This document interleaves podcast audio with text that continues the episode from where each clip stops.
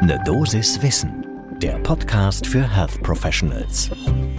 Seid ihr bereit für das nächste große Ding nach der Antikörpertherapie? Ja, schön. Wir reden heute nämlich drüber. Guten Morgen und schön, dass wir euch heute wieder eine Dosis Wissen verabreichen dürfen. Diesmal geht es ums Thema siRNA-Therapie. Und wie unser Experte Professor Pavel Strenat vom Universitätsklinikum Aachen sagt, Therapien mit siRNA sind echte Gamechanger, weil nämlich die betreffenden Erkrankungen davor nicht oder nur sehr schlecht behandelt werden konnten.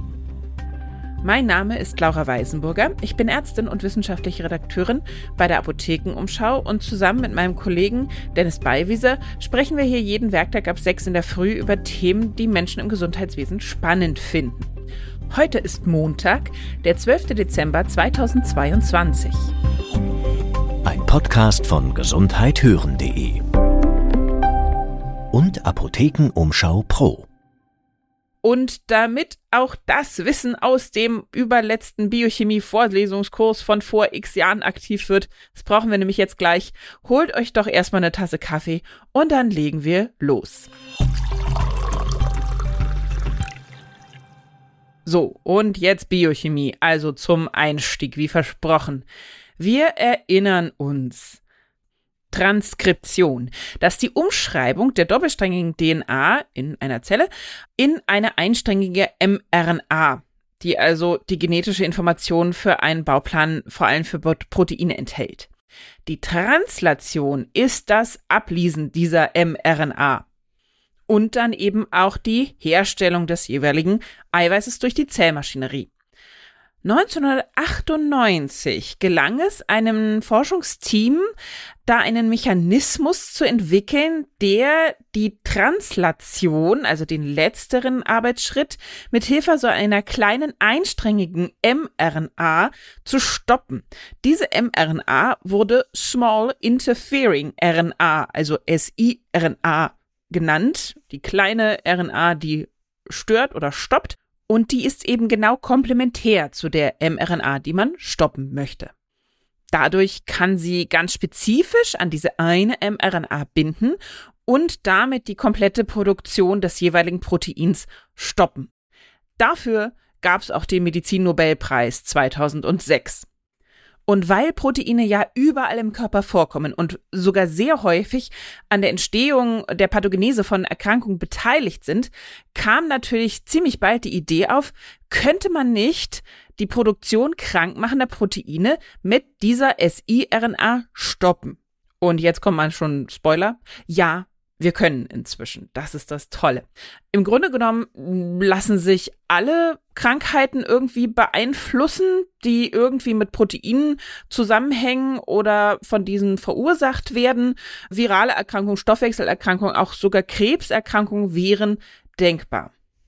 Und das hat natürlich noch ordentlich gedauert. Ihr habt schon gemerkt, 98 habe ich gesagt, haben die da das Paper veröffentlicht. Also ungefähr 20 Jahre war es jetzt, bis wir diese vier zugelassenen siRNA-Produkte haben, die jetzt in der EU zugelassen sind gegen spezifische Krankheiten. Was gibt es da jetzt?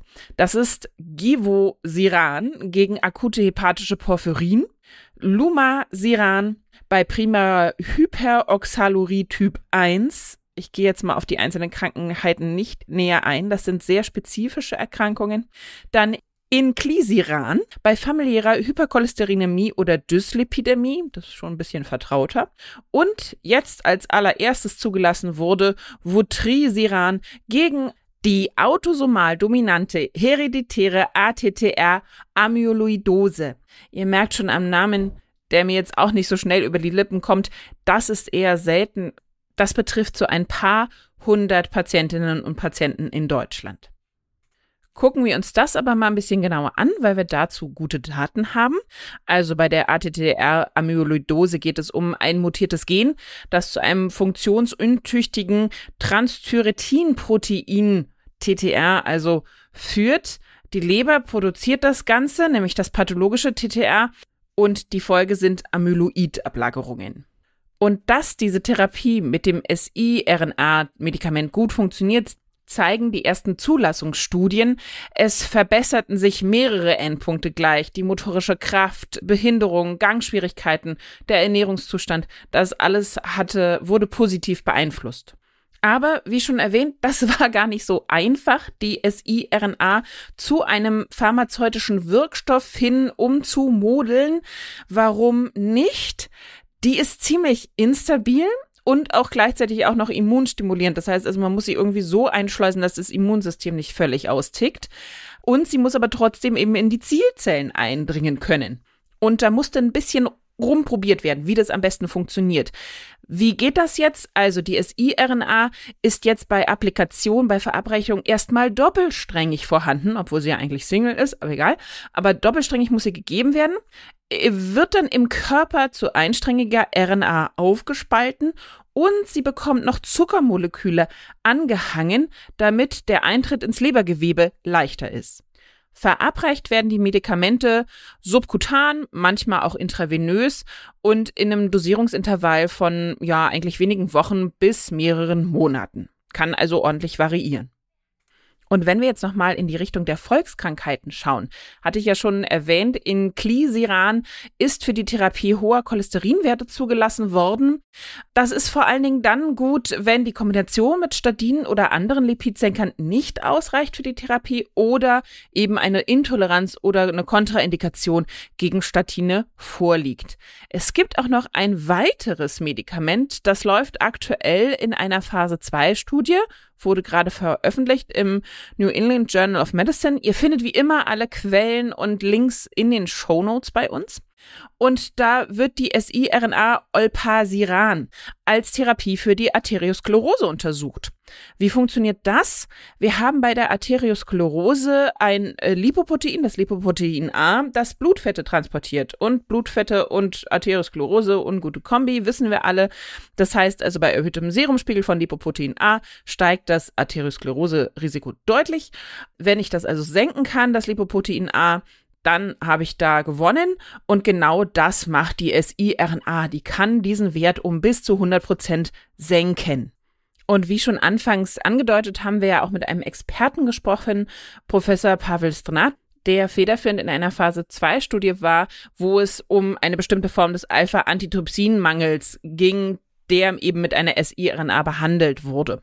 Und der berichtet, ja, das ist wirklich ganz wunderbar. Es ist schön, dass das so gut vertragen wird. Da hat er auch äh, genau beobachtet. Meistens gab es nur kleine Reaktionen an der Einstichstelle und dass es eben so leberspezifisch getargetet werden konnte durch die Zuckermoleküle, dass es nicht überall im Körper herumschwirrt und da Probleme macht, das ist eben besonders gut. Und er sagte auch, ja, theoretisch kann man das natürlich auf jeden Patienten total individuell zuschneiden. Also da haben wir mal wieder eine ganz faszinierende Therapiemöglichkeit, eine neue.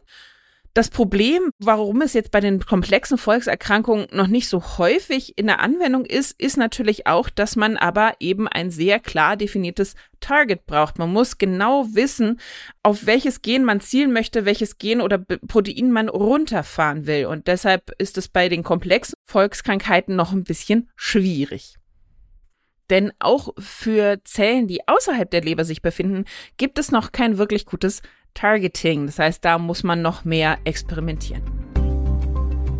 Das war eine Dosis Wissen zu einem, wie ich finde, sehr, sehr spannenden Thema. Neue Therapieansätze sind ja immer faszinierend. Und wenn ihr das auch seht und eure Kolleginnen und Kollegen daran teilhaben lassen möchtet, dann freuen wir uns ungemein, wenn ihr die Folge weiterleitet oder gleich den ganzen Podcast empfiehlt.